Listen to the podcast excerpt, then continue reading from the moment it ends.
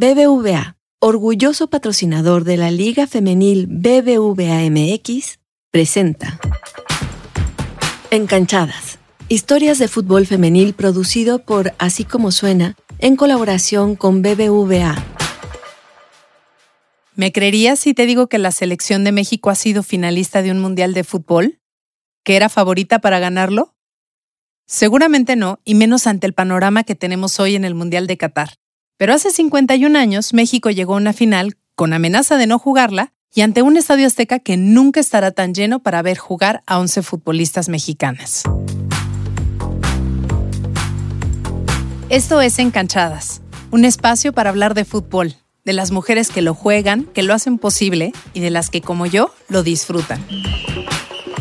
Soy Paulina Chavira, una periodista a la que le apasiona la lengua, pero a la que también le encanta el fútbol. Desde que era niña, disfrutaba de verlo y nunca pensé que terminaría siendo comentarista de estos partidos. Mis dos pasiones se unieron cuando logré que les pusieran acento a las camisetas de los jugadores de la selección mexicana. Soy una aficionada más que quiere entender qué pasa con el fútbol femenil, conocer a quienes hacen posible que podamos disfrutar de estos juegos y seguir las historias de las futbolistas que destacan en la cancha. Necesitamos hablar de fútbol femenil y en Encanchadas vamos a hacerlo.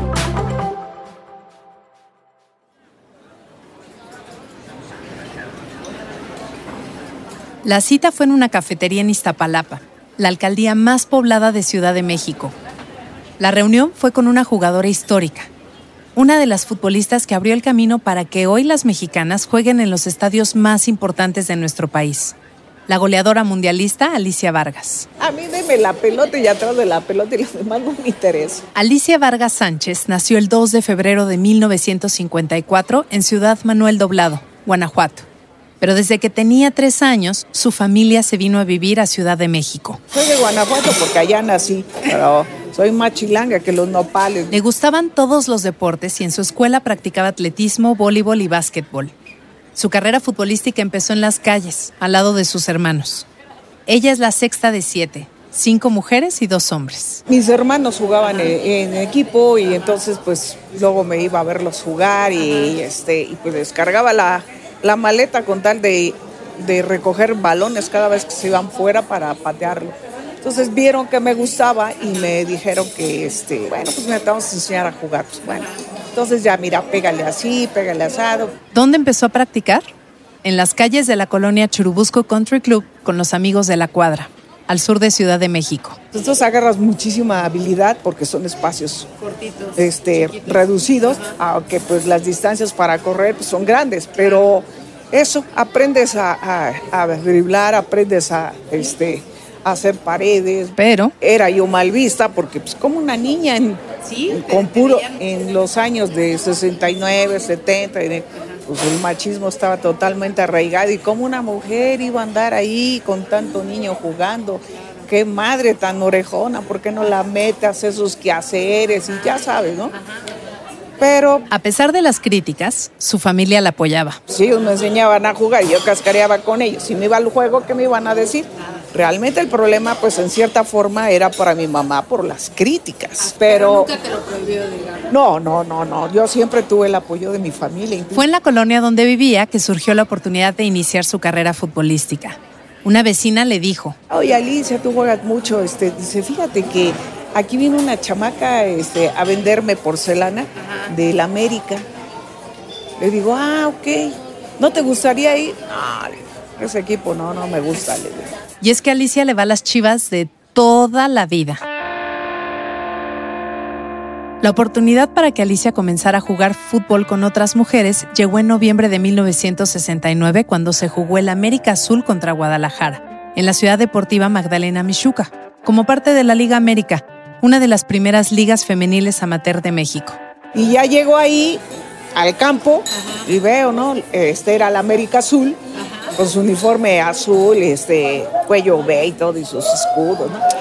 Y veo a las del Guadalajara con una blusa o playera verde, un short este, negro y unas calcetas blancas. Y entonces ya este, veo al entrenador y me dirijo sobre la banda y le digo, oiga, ¿Es oficial? No, es oficial, es con registro.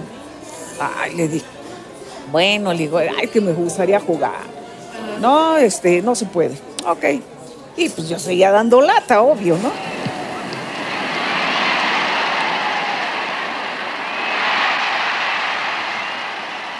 Ya faltaban como unos ocho minutos para que terminara el partido y iban 0-0. Y me dicen, bueno, te, voy a meter. ¿Traes cosas? No. No, le digo, pues no traigo nada. Bueno, voy a sacar una chica y que te presten. Una jugadora llamada Mari le prestó unos shorts y unos tenis talla 4, aunque Alicia calza del 5. Le pregunto que si usaban espinilleras o canilleras, como les dicen en Argentina y Chile. No, para nada, ¿cómo crees? Y me meten de lateral izquierdo. Uh, dije, bueno, yo quería jugar. Entonces ya se hace una melee dentro del área y este, una de mis compañeras le pega y es gol. Irene este, Carrillo. Y con eso gana el equipo. Uh, no.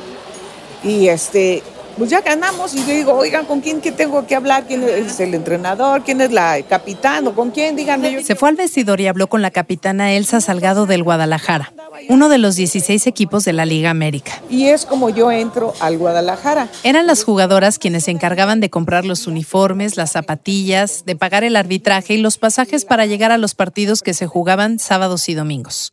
Estos partidos duraban 60 minutos divididos en dos tiempos y había un descanso de 10 según consta en la tesis Fútbol Femenil en México, 1969-1971, presentada en 2006 en la UNAM por Maritza Carreño Martínez. Del 31 de mayo al 21 de junio de 1970 se jugó el Mundial Varonil México 70, el primero que se hizo en nuestro país. Y tanto Alicia y sus colegas de la Liga América como cientos de miles de personas se entusiasmaron con la llegada de la máxima fiesta del fútbol, yo fui a apoyar a la selección al Azteca, nos íbamos a entrenar y nos juntábamos varias y vamos a apoyar al México, pues vámonos y nos íbamos al Azteca y pues como todas las porras se juntaban, Atlante, Necaxa, América, Chile, todas, ¿sí? No, pues era un ambiente pero padrísimo. Padrísimo, exactamente.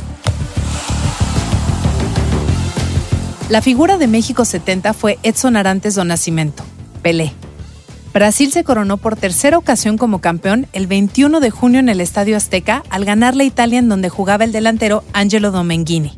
Acuérdate de estos nombres. Unas semanas antes de que comenzara el México 70, la Asociación Mexicana de Fútbol Femenil recibió una invitación al primer mundial que se realizaría en Italia en julio de ese mismo año.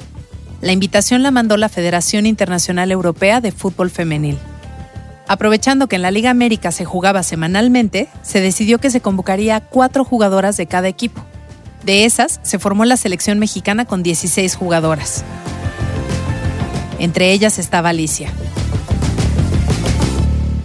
Esta selección no estaba afiliada a la Federación Mexicana de Fútbol, pues según Joaquín Soria Terrazas, quien fuera presidente del sector amateur de la federación, y aquí cito, se considera poco femenil que las damitas jueguen a este deporte, como declaró al periódico Esto el 3 de julio de 1970. Al no estar afiliadas a la federación tenían muchos obstáculos, pero el principal era el económico. Tampoco contaban con canchas para entrenar. Esto, pues nosotros jugamos en campos horribles. Pues sí, o sea, totalmente de, de tierra, con vidrios, piedras, y a veces llegaban más temprano para sacar, este, para limpiarlo, para que eh, no fuera, no botara tanto la pelota o te fueras a lastimar un pie, cositas por el estilo. Entonces, así eran los campos a final de cuentas para nosotros. ¿Y los uniformes? Dice el profesor José, nuestro entrenador, dice, bueno, como no tenemos uniformes ni nada, nos vamos, vamos a jugar de blanco. Vamos a compren ustedes su número y este y allá lo pegamos y todo. Usabas, el 7. Y ya, pues total que, ahí vamos, todas de blanco.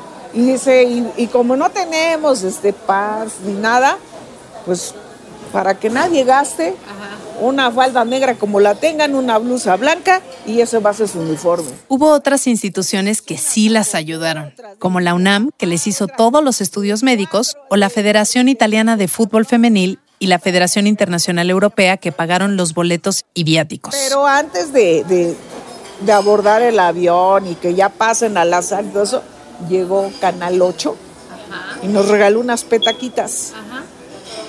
Enseguida llegaron uniformes. que decían Enrique Borja. Nosotros jamás supimos si él las dio, si a él se las compraron o qué pasó, pero sin tallita, ¿verdad? O sea, ahí están y está y se las intercambian, a ver a quién le queda esta, a ver a quién le queda la otra y así. Y ya tu, tu camisa de manga larga, con tu escudo de México, tu numerito atrás, de este, un short blanco con los vivos verdes y tus calcetas. Viajaron a Italia y aterrizaron en Roma. Visitaron el Vaticano y también la fuente de Trevi, donde Alicia lanzó una moneda. Pues ganar, que no nos regresaron al primero. De Roma se fueron en tren a Turín y el entrenamiento que tuvieron fue en el seminario del padre Rocco en Molfetta, a las 5 de la mañana porque el calor era insoportable en el verano italiano. Nos íbamos corriendo desde el hotel hasta este, llegar a desayunar, ¿no? Al estar en Italia se dieron cuenta de que no traían bandera de México, así que improvisaron. Le habían regalado un, un calendario azteca al padre. Y como la bandera italiana, mismos colores, excepto el águila, pues le pusieron el... El calendario azteca. ¿Y qué tal? Salimos con bandera. Las expectativas eran bajas, pues de los seis países que participaban en ese primer mundial, las mexicanas eran las que apenas habían empezado a jugar. Las otras cinco selecciones eran Italia, Inglaterra, Dinamarca, Suiza y Austria, que fue la primera a la que nos enfrentamos. Primero, el nervio de- del himno nacional. Ay, acá. Echaste lágrima y todo. Pues sí, ¿no? Porque es una emoción y todo, ¿no? Y, y el compromiso, decir, vienes a representar a tu país, no es ir a cascarear, ¿verdad? Y dices, ay, ya, empiezas a jugar, empiezas a tocar la pelota. Adiós, nervios. Y se te facilita el partido. Le empiezas a meter un rosario de goles que ni tú te imaginabas. Entonces quedamos con 9-0. Alicia anotó cuatro de esos nueve, aunque en realidad la selección había metido 15, pero seis fueron anulados. Las de México se convertían en la sorpresa de ese primer mundial femenil. México, México. ¿Te acuerdas de los nombres Pelé y Dominguini? Después de esos cuatro goles, la prensa italiana se preguntaba cómo bautizar a esta goleadora. Y claro, solo tenían estos referentes. Llega un italiano de prensa al hotel donde estábamos y entonces ya me, ya me dice que, que- que estaba entre esas dos este, futbolistas, este, Dominguini y Pelé, que en su mo- me quedé con eso. Entonces, pues al principio a mí no, no me gustaba que, que me dijeran así. Pero pasa el tiempo y demás y dices, bueno, pues algo vieron en mí para hacer una comparación de ese tipo y pues, ya te empieza a hacer parte de ti, ¿no? O a gustar. El siguiente partido fue el 11 de julio de 1970 en Nápoles contra las anfitrionas. México perdió 2 a 1. Nuestra selección pelearía por el tercer lugar contra Inglaterra. Antes las invitaron a una cena y Alicia cuenta que los organizadores se olvidaron de las mexicanas, a las que dejaron esperando en el lobby. Cuando por fin entraron, ofendidas, decidieron no cenar. Chin chin la que coma algo. Pues chin chin, la ley del hielo quien coma. Su preparador físico las castigó. Es que es una grosería lo que hicieron. ¿Y a nosotros qué nos hicieron? ¿No era una grosería? Pues sí, pero que, pues que nos castigan y al otro día que nos llevan a mediodía a entrenar. Así bajo el sol. Esa noche las mexicanas llegaron muy cansadas al partido por el tercer lugar. Meta del primer gol, no me acuerdo de mis compañeras. Vamos 1-0, vamos 2-0. Justo pintaba para llevártela aparentemente tranquila, ¿no? Y de repente, ¡pum! Nos meten un gol, 2-1. Y ya la mayoría no podíamos ya ni con el short. Ya estábamos bien cansadas y este y no hacían cambios. O sea, fue un castigo. Y este y yo le gritaba al entrenador, le decía, "Oh, hagan cambio, ya no puede fulana, ya miren. Y así, ¿no? Entonces vine una jugada y ya meto el 3 y 3-1. Y viene otra jugada y ¡pum! Nos meten el 3-2, no puede ser. Y ya todas sacando, como dicen, agua de- del pozo, ¿no? Todas, tírenlo fuera, ya no corran, ya. Hasta que se acabó el partido. Y sí, entendiste bien. Quien decidió cansar a las mexicanas antes de la semifinal fue su preparador físico. A pesar de eso, México se quedó con el tercer lugar y regresó con la promesa de ser anfitrión del siguiente mundial, que se jugaría en DF y Guadalajara en agosto y septiembre de 1971. Y ya venimos planeando irnos a Garibaldi, echarnos una costilla con frijoles y todo. todo. Pero oh sorpresa, al bajar la escalinata del avión, Empieza la mariachiza y nosotros nos quedamos peñados en la escalinata. Oye, pues ¿quién en el, en el avión? Hasta mariachis hay. Pues ¿quién, quién viene? Pues éramos nosotras. el fútbol femenil empezó a cobrar relevancia. La prensa quería saber de su vida, de lo que hacían. Varias empresas se interesaron, ahora sí, en publicitarse con esta selección. Hasta tendrían tres uniformes para el segundo mundial. Y teníamos este, un, un cremita o blanquito con los vivos verdes y rojos, con la chamarra tipo este, marinero. Teníamos un, un rosa mexicano, un blanco con los vivos del saco este, azul marino, blusa azul marino, que era con el que te presentabas este, a, a entrevistas, a algún programa de televisión o hacer comerciales del pan bimbo. Ni modo. Ese día que regresaron a México se quedaron con las ganas de ir a Garibaldi. La Liga Femenil BBVA MX tiene cinco años desde que comenzó. Y nos da mucho gusto que vaya creciendo y rompiendo cada vez más récords. Todo gracias al talento de las jugadoras, cuerpos técnicos y a quienes han creído en ellas como BBVA. Un importante patrocinador que las ha apoyado prácticamente desde el principio y las sigue acompañando e impulsando su desarrollo. Que en la prensa se hablara de fútbol femenil ayudó a que más mujeres quisieran jugar. Empezó a haber más ligas. Tan solo en el entonces Distrito Federal nacieron Iztaccíhuatl, a la que se cambió Alicia, la Liga Vecinal 7 y la Liga Naucalpan. Para escoger a las seleccionadas del Mundial del 71 se hizo un torneo a principios de año en el velódromo. Alicia cuenta que el torneo sirvió de poco porque ya se había decidido quiénes eran las seleccionadas. Las porteras Yolanda Ramírez y Elvira Aracén, Irma Chávez, Marta Coronado, Berta Orduña, Paula Pérez, Rebeca Lara, María de la Luz Cruz, Lupe Tobar, Elsa Huerta, Sandra Tapia, Irma Mancilla, María Hernández, Teresa Aguilar, Silvia Zaragoza, Maru Rubio, Heréndira Rangel y Esther Mora. Alicia Vargas también estaba en ese grupo, pero se unió a la selección apenas ocho días antes de la inauguración del Mundial, el 15 de agosto. México debutó contra Argentina en el Estadio Azteca ante 100.000 personas y le ganó 3 a 1. Alicia no jugó, fue banca.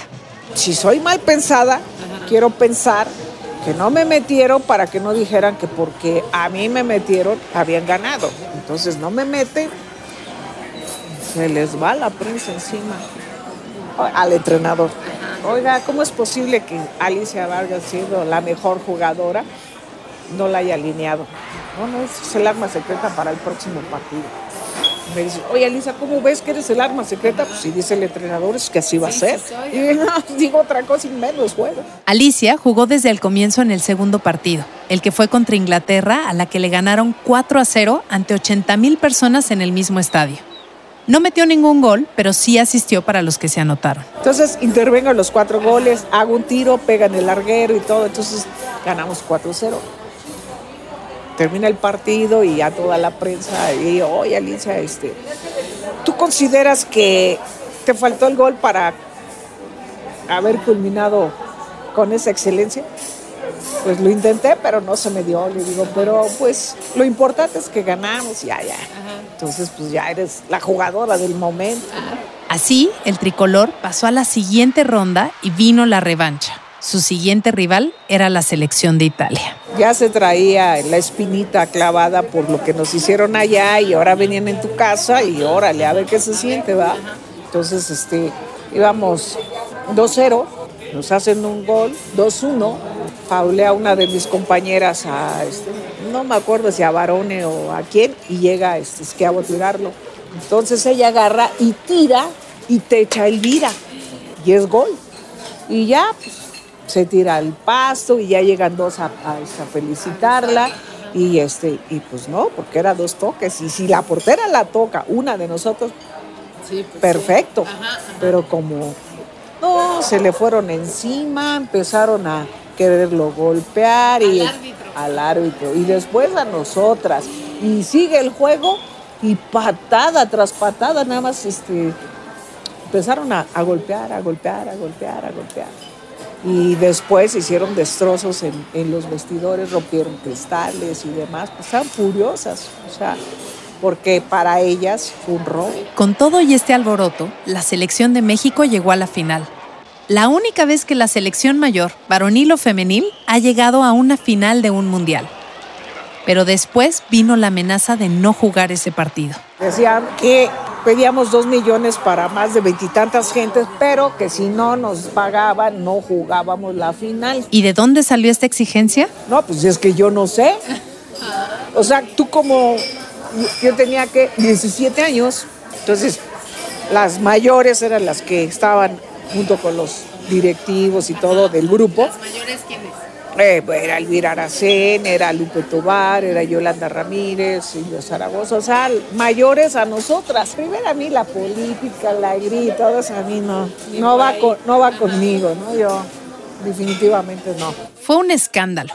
Mucha gente se preguntaba cómo era posible que se les ocurriera cobrar por jugar. ¿Qué espectáculo daban ellas como para recibir un sueldo?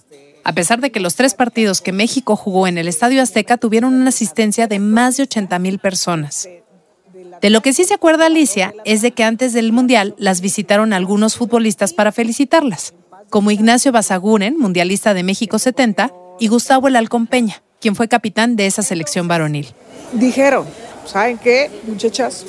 Es el momento de que pidan, porque hay mucha lana.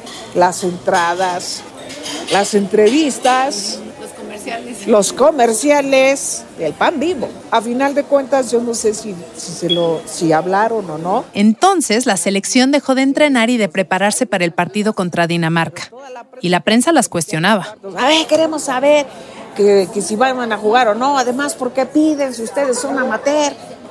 Y digo, sí, tienen razón. No tenemos por qué pedir porque somos amateur. Que regresen las entradas porque las del espectáculo somos nosotros. Así de sencillo. El partido se acercaba y el director técnico Efraín Pérez reunió a las jugadoras y les dijo que tenían que tomar una decisión. Tú sí querías jugar. Ah, yo sí. Pues yo no sabía ni de dónde salió todo eso. Y menos. O sea, si a veces no tenía ni para el periódico, se juntaba dinero y comprábamos uno para ver lo que salía. Imagínate, ¿tú crees que ibas a pedir? Pues siempre dependíamos de los papás y todo. Decidieron jugar la final, pero no se habían preparado ni física ni técnicamente. Fue nuestro peor partido porque quieras o no, todo nos afectó, el no haber entrenado, el no haber jugado totalmente diferente. O sea, realmente fueron errores de nosotros, no tanto aciertos, porque yo lo poquito que veo de, de ese partido digo, ay, entre más lo veo, más defectos veo. No, no, no. O sea, no, no te puedes enojar porque no diste lo que tenía que ser. México perdió 3 a 0 ante Dinamarca el 5 de septiembre, el día en que se rompió el récord de asistencia con 110 mil personas en el Estadio Azteca. Ningún partido de fútbol femenil en el mundo ha tenido esa cantidad de afición. El Azteca fue remodelado en 2016 y ahora caben solo 87 mil. A menos que se llenara el estadio Rungrado primero de mayo en Corea del Norte, con un aforo de 114 mil personas, se podría romper este récord mundial de asistencia en el fútbol femenil nuevamente. un alfiler no lo podías meter. Entonces fue algo impresionante jugar porque, este, sobre todo por, por la gente que tú sabías que así como te iba a apoyar, si jugabas mal te, se, Se iba a se te iba a voltear contra ti y ya apoyar al equipo contrario. Pero afortunadamente nosotros no vivimos eso porque siempre ganamos y aparte en la final, como que el público, yo siento que se preparó para decir, "Ah, pues, estuvo bien, realmente eran este, superiores a ellas. Entonces yo creo que eso te ayudó en cierta forma de no ver tanta tanto errar tantas cosas malas que hicimos todas, porque ahí no se escapó nadie, creo yo. En cuanto a si se les dio dinero después de su actuación en el Mundial, resulta que en ese partido de la final hubo un grupo de artistas que hizo un boteo para las futbolistas. Lupe D'Alessio, Verónica Castro, Lola Beltrán, Vitola, Carmen Salinas, Irene Pintor, eh, Evita, y al final, como las cantantes y las artistas se dieron cuenta de todo eso, ellas botearon en todas las entradas del Estadio Azteca en apoyo a las futbolistas. Y así como llenaron sus botes, lo depositaron sin que nadie los abriera y bueno, de ahí nos tocaron como de aquel entonces como 10 mil pesos. Y después Jaime Diario nos, quien fue un promotor deportivo que organizó y financió esta segunda Copa Mundial. nos dio como 11 mil por cada jugadora. Alicia dio ese dinero a su familia, que lo usó para el enganche de una casa. Después del Mundial, les dieron un viaje a Acapulco. Luego hicieron una gira de partidos para que las conocieran en toda la República, lo que para ella era muy riesgoso porque el autobús las dejaba en un punto y ellas tenían que ver cómo regresar a su casa. En la mañana, en la madrugada y pues el metro todavía no se abría y cosas así. Entonces nos quedamos ahí en grupito para después desplazarnos cada quien a sus respectivos hogares. Invitaron a la selección mexicana a jugar en Argentina y Perú, pero Alicia se negó a ir porque no había claridad en la convocatoria y se solidarizó con la Peque Rubio que no había sido llamada. Así, tan solo cuatro meses después de haber sido subcampeona, Alicia Vargas dejó la selección antes de cumplir 18 años.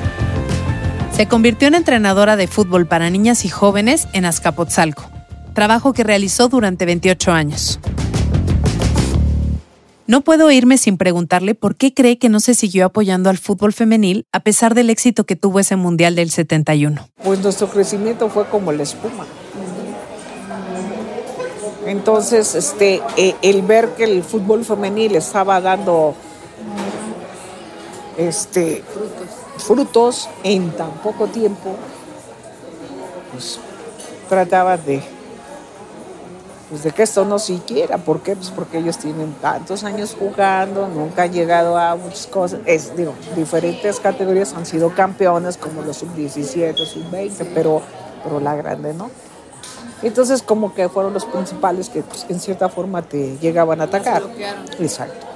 En cierta forma. No lo puedes confirmar porque no te consta, como para hablar algo. El día en que Alicia se enteró, en 2016, que habría una liga profesional de fútbol femenil, Yo decía, qué padre, ¿no? Ojalá que realmente esto se impulse. Ojalá. Entonces ya cuando este, ves eso y ves jugar, entonces te empiezan a, a decir el escouteo que hubo en cada provincia, de dónde vienen todas, cuántas jugadoras para escoger, unas 20, 22, dices, oye, qué, qué bárbaro, con qué facilidad para tener un gran equipo. Pero también, pues no, no todos los equipos este, de primera este, empezaron con ese proyecto. hoy sigue todos los partidos de la Liga BBVA femenil en televisión, porque los horarios y las distancias le complican llegar a los estadios.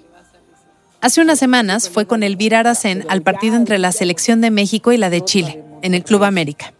Se tomaron fotos con Charlyn Corral, Stephanie Mayor, Rebeca Bernal y Alison González. Gracias a ustedes estamos nosotras. En noviembre de 2019, Alicia Vargas fue ingresada al Salón de la Fama del Fútbol.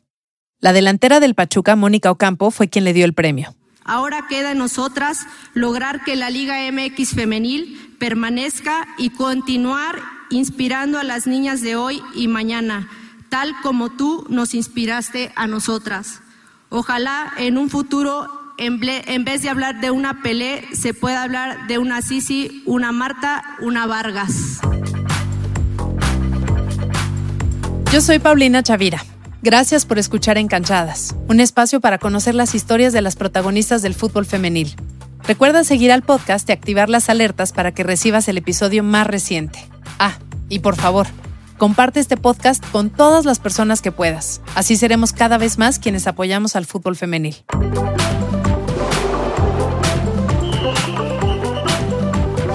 BBVA, orgulloso patrocinador de la Liga Femenil BBVA MX, presentó Encanchadas, historias de fútbol femenil producido por Así como suena en colaboración con BBVA. Voz, Paulina Chavira. Coordinación editorial, María Scherer y Carlos Pucho. Producción, Giselle Ibarra. Asistencia en la producción, Michelle Rosas. Diseño sonoro y edición, Hugo Santos Quevedo. La música original es de Patricio Mijares.